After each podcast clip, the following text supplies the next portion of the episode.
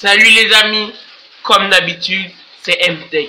Désolé, j'ai pris un peu de retard. Euh, je me suis un peu reposé, j'ai profité de la vie, hein, parce que bah, c'est essentiel. Parce que dans le monde de la tech, c'est cool, mais parfois c'est un peu fatigant, c'est un peu rallonge. Je vais pas dire que c'est cool tout le temps, ça arrive, fatigué. Bon, vous comprenez un peu le topo. Aujourd'hui, on parler d'un smartphone qui est sorti il y a très très longtemps. J'ai pris vraiment du temps pour en parler. Parce que les smartphones pliables, je préfère prendre mon temps, prendre mon recul, voir tout, voir tout. Peut-être même que je vous ferai un podcast sur le Z Fold 2, une deuxième partie. Ce n'est pas sûr, mais bah peut-être. Là, je vais vous parler du deuxième meilleur smartphone pliable au monde c'est le Huawei Mate XS.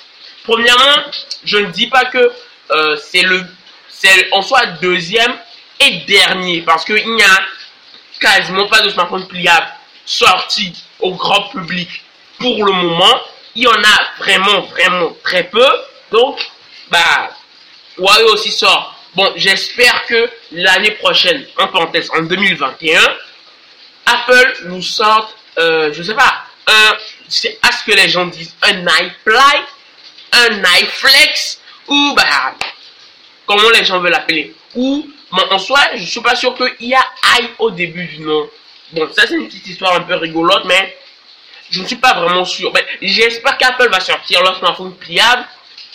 Et très vite, il y a des gens qui attendent ça avec grande impatience, surtout les fans de tech comme moi. Premièrement, je vais vous décevoir un peu dans cette vidéo parce que cette vidéo est plus négative que positive. Je vais dire des choses sur le smartphone qui vont pas forcément plaire à tout le monde et le smartphone ne va pas plaire à tout le monde. Premièrement, par son design, on a un smartphone qui n'a pas de capteur frontaux comme le Z Fold. Attendez même, je vais vous faire un podcast comparatif entre le Mate XS et le Z Fold 2 pour que vous voyez la différence ou bah, les différences? Donc, on a déjà un design, je vous l'ai dit, qu'il n'y a, pas de capteur frontal. Donc, les écrans sont vraiment bord à bord. Donc, je vais vous expliquer un peu, vous allez comprendre à la fin. Donc, on a pas de capteur, pas de ponçon, pas d'encoche, rien du tout sur les écrans. D'ailleurs, on a deux écrans. Et bah c'est assez logique, mais le Z Fold 2 en a deux aussi. Mais en quelque sorte trois. Parce que le premier est un double écran collé et on a un troisième. c'est un peu compliqué à expliquer. Maintenant parlant des écrans soit, on a un premier écran de 6,6 pouces. D'ailleurs tous les écrans sont OLED, hein. donc je vous le dis pas.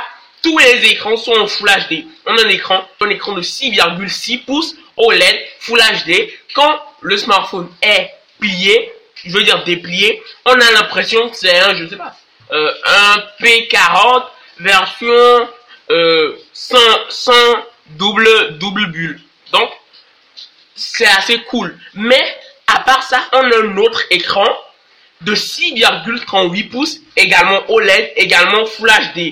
Et on rajoute deux écrans pour avoir un écran de 8 pouces et et en plastique. C'est un peu, bon, pas mais radin parce que, soyons sérieux, un écran en plastique, c'est pas top. Et quand je vous dirai le prix, vous comprendrez pourquoi je dis que c'est pas top. Donc, d'ailleurs, je crois que l'écran 90 Hz, j'ai dit je crois, je ne m'en souviens plus trop, j'ai pas vraiment fait attention à ça, mais on dirait bien. Donc vous vous demandez maintenant comment je vais faire pour que mes deux écrans deviennent un grand écran sur le Galaxy Z Fold, euh, Z Fold 2. C'est facile, il suffit, il suffit de l'ouvrir comme un livre, bah, comme vous ouvrez un livre quoi. Là, il y a un petit bouton, je sais pas, je vais pas l'appeler bouton éjecte comme sur les cartes, euh, les CD, les anciens Donc, on a un bouton éjecte qui libère le deuxième écran. Et quand cet écran est libéré, vous allez le, le soulever et il, va, et il va fusionner avec le premier pour donner le grand écran de 8 pouces. Donc, techniquement, c'est un peu simple et un peu facile aussi. Même à une main, c'est assez simple pour ouvrir le truc. Juste que, bah, un smartphone pliable, c'est à deux mains que ça s'utilise. D'ailleurs, un écran de 8 pouces ne peut pas s'utiliser à une main. Donc vous comprenez que c'est à deux mains. Mais est-ce que c'est la meilleure manière d'utiliser le pliable? Non, parce que vous n'allez pas prendre l'habitude de le faire. Parce que si vous avez cet écran, vous allez au final l'utiliser comme un smartphone classique. Et ça, franchement, c'est très désagréable. C'est très, disons, pas assez c'est un peu, au final, si vous avez besoin de tout le temps appuyer sur un bouton, au final, ça va devenir un peu relou. Moi, qu'est-ce que j'aurais préféré? Je sais pas, qu'on fasse un double tap quelque part, on, on, je sais pas, on ouvre une tranche, on descend un truc, on active un mode, quelque chose de plus tactile. Un bouton éjecte, ça fait un peu vieux jeu en 2020. D'ailleurs, on a un lecteur d'empreintes digitales en forme de bouton. Moi, je ne sais pas toujours pourquoi, mais euh, on dirait que les, les, les dalles euh, pliables n'ont pas de capteur d'empreinte sous l'écran. J'ai remarqué ça sur les pliables qui sont sortis au monde, que ce soit le Fold, le Z Flip, le Mate X, le Mate XS, donc on n'a toujours pas ces techno, mais en termes de puissance, on a un Kirin 990, je ne sais plus trop, mais qui doit être compatible 5G avec 8 Go de RAM et 512 Go. Bon, je vais vous expliquer un peu le truc. Sur ce Huawei Mate XS, les améliorations sont que logicielles par rapport au Mate X. C'est comme l'iPhone 16 et 10. Donc, des, améliorations sont logicielles. Genre même, toutes les améliorations en sont logicielles. Donc, ne vous étonnez pas trop si vous voyez que ça ressemble beaucoup au Mate X. Et bah, ne vous étonnez pas. Mais on a 512 Go de RAM. C'est énorme. Ça peut tenir vraiment à la longue. On a une batterie de 4500 mAh avec une charge 65 watts qui vous le recharge en moins d'une heure. Hein, ça c'est clair. On a de l'USB-C. Mais on n'a pas de recharge sans fil. C'est ça le problème. Mais techniquement parlant, euh, je ne sais pas comment c'est possible de recharger, en fait, de faire passer le courant induit par un écran. En parenthèse, c'est impossible. Donc, pour le moment, on va se contenter de la charge tellement rapide, mais soyons, sérieux. Qui a besoin du charge euh, sans fil avec une charge aussi rapide? Même si vous oubliez de charger la nuit, vous vous levez le matin, même jusqu'à vous allez être prêt, bah au moins il y a des gens qui font 15 minutes sous la douche, hein. je parle pas de moi, mais et jusqu'à ce que vous preniez votre petit déj, vous allez au boulot, à l'école, au travail, tout ce que vous voulez, le smartphone aura déjà 70%. Donc, il suffira encore d'aller le charger, je sais pas, 15, 20 minutes et vous êtes vraiment bon pour la journée. En plus, la batterie est assez bonne. L'autonomie tourne autour de 6 heures, donc c'est vraiment pas mal. Ça tient super crème. Mais le point le plus essentiel, fiable, sans ça, le smartphone ne serait pas pliable. Bah, c'est la charnière. Parce que la vraie différence entre tous les smartphones pliables ou non, c'est la charnière, soyons sérieux. L'intérieur, on a assez de similarité avec le P40 Pro ou peut-être les prochains Mate 40 Pro. Mais la charnière, c'est ça qui fait autant coûter ce smartphone, dire direct le prix. Et ça, ça fait très très mal. Il coûte 2500 euros. Waouh, c'est tout simplement extra cher. Je ne veux pas dire que c'est le truc le plus cher que j'ai jamais entendu, hein. mais quand je me plaignais qu'un iPhone coûtait, euh, je sais pas, 1000 euros, là, je vois Huawei qui coûte 2000 euros. on va revenir au prix plus tard, parce que je sais que c'est cher, mais il faut en parler plus tard, se repositionner par rapport à ce qu'on dit et en 2020. Maintenant, continuons. Euh, à ce que Huawei dit, la charnière est très très chère. D'après Huawei même, la charnière coûte 5 et l'or. J'avoue, une charnière qui coûte 3 fois plus que l'or. Bah, ça veut dire quoi? Je sais pas. Techniquement parlant, c'est trop cher. Mais au moins, Huawei assure avoir une charnière plus solide. Et bah ça franchement c'est vraiment bien par rapport au Mate X par rapport au Mate X et d'ailleurs, ce qui m'énerve beaucoup, beaucoup, beaucoup, beaucoup, c'est qu'on n'a pas de résistance. Regardez par exemple le, Z Flip ou le Z Fold 2 qui peuvent s'ajuster, je sais pas, comme vous voulez, truc qui pendouille comme le Galaxy Fold. En soi, il y a beaucoup d'améliorations par rapport au, au Mate X, mais j'aurais préféré que la charnière soit, et, je sais pas, un peu plus résistante, qu'elle se plie vraiment de façon pas aléatoire. Mais c'est comme ça et on va pas regretter. Sur la partie photo, on a une très grande déception parce qu'on n'a même pas les capteurs à la hauteur d'un P40 au pire d'un mètre 40, hein, j'espère que les prochains mètres 40 même vont être dispo. On a un capteur principal de 40 mégapixels, un ultra grand angle de 16 mégapixels, un téléobjectif de 8 mégapixels et un capteur TOF. J'avoue, le combo, c'est vraiment un combo qui gagne. On ne change pas une équipe qui gagne. Le P30 Pro était vraiment bien, mais j'aurais voulu quelque chose à la hauteur d'un P40 Pro.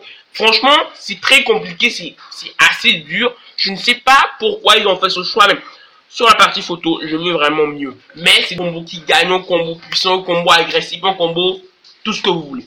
Donc, franchement, c'est cool. Et d'ailleurs, on n'a pas de capteur macro, ni de capteur portrait. En soit, le capteur TOF va gérer le mode portrait. On n'a pas de capteur macro. On n'a pas de capteur inutilement qui vont prendre de la place. Et ce qui est cool, c'est qu'on peut utiliser les capteurs arrière comme capteur selfie. En 10% des cas, les capteurs selfie sont moins bons que les capteurs dorsaux. Donc là, on va pouvoir les exploiter. C'est comme les caméras flip et d'ailleurs, dans quelques temps, je vais vous parler de l'Asus Zen Fold 7 Pro. Donc, s'il vous plaît, abonnez-vous. Vous pouvez me suivre sur Instagram, c'est Monsieur T13. Et, et le podcast n'est pas encore fini. Bon, moi, ce qui m'importe bien, c'est le côté selfie, parce que les selfies seront vraiment top. On a un très bon mode nuit, peut-être hauteur de plus 40 Pro plus, mais ce que je vous déconseille le plus sur ce smartphone, c'est d'utiliser l'ultra grand angle en mode nuit, parce que c'est pas vrai, c'est pas normal du tout, c'est affreux, je vais pas dire affreux, mais franchement, utilisez le mot nuit. Mais ce qui est un peu énervant, ou un peu énervant pour certains, mais pas pour moi, c'est qu'on n'a pas de service Google. Oui, pour certains, ça peut être énervant de ne pas avoir de service Google. Ouais, j'ai pas de Gmail. Ouais, je panique, panique, panique. Ouais, j'aime Google. Ouais, j'aime Apple. Moi, je vous dis, n'ayez pas peur d'acheter ce produit. D'ailleurs, le prix lui fait peur. Hein. Sur n'importe quel autre smartphone de Huawei, que soit le P40 Lite, le P40, le P40 tout court, le P40 Pro, même d'ailleurs, je vous ai parlé du P40 Lite. Donc, allez checker, ça va vraiment être ouf. Et d'ailleurs, le truc, c'est que on a la Galerie, qui est leur magasin alternatif. Essayez les services euh, Huawei parce que moi, je ne dis pas que c'est mieux que Google. Soyons sérieux, non, pas du tout. Mais n'oublions pas que Google a pris plus de 12 ans, bon, disons 10 ans, hein, 10 ans, 9 ans, pour construire son OS, pour aboutir à ce qu'on a aujourd'hui. Donc, Huawei ne fait qu'à peine commencé, ça fait à peine un an, disons un an et quelques, et, à peine deux, trois mois de plus, hein. Mais Huawei ne fait que commencer. Et ce qu'il a déjà fait en un an, c'est déjà mieux, mille fois mieux, que ce que Google a fait en deux ans. Donc, moi, j'espère que les gens vont soutenir Huawei. Et Huawei va avancer dans cette logique. J'espère vraiment que Huawei pourra développer des services alternatifs parce que moi perso, entre iOS et Android, les deux trucs sont cool, mais ça fait un peu monotone. Donc, rien, rien de mieux que un gros marteau pour détruire tout ça. Donc, je dis pas que Huawei pourra facilement détruire Google, et questions sur couche, questions, euh, trucs, mais ils vont essayer et j'espère qu'ils vont réussir. Maintenant, pour le prix, c'est là que ça fait fâcher vraiment beaucoup parce que euh, le prix, c'est ça qui énerve. Parce que si on compare au Galaxy Z Fold 2, bah, c'est pas vraiment la même chose. En plus, ce qui m'énerve, c'est qu'il y a beaucoup de choses qui manquent et le prix est vraiment trop cher. C'est pour ça que les gens n'apprécient pas les produits clients. Si moi on me dit que ce smartphone est disponible à 800 euros, à 700 euros, euh, d'accord, j'achèterais direct, je courrais à 1000 bahts. En soi, pour ce qu'il a dans le ventre, il a euh, des choses internes que le smartphone à 700, au pire 900 euros ont. Comme le OnePlus 8 Pro, je ne vais pas comparer par rapport aux autres produits, mais ce qu'il a dans le ventre vaut 800, 900, au pire 1000 euros. Et si on va encore plus loin, on pourrait dire 1100 euros. Mais par rapport, parce qu'il est pliable et qu'il va coûter deux fois plus cher, moi je suis pas d'accord avec Huawei. Certes, la charnière coûte trois fois plus que l'or. Ça, ça ne me regarde en rien.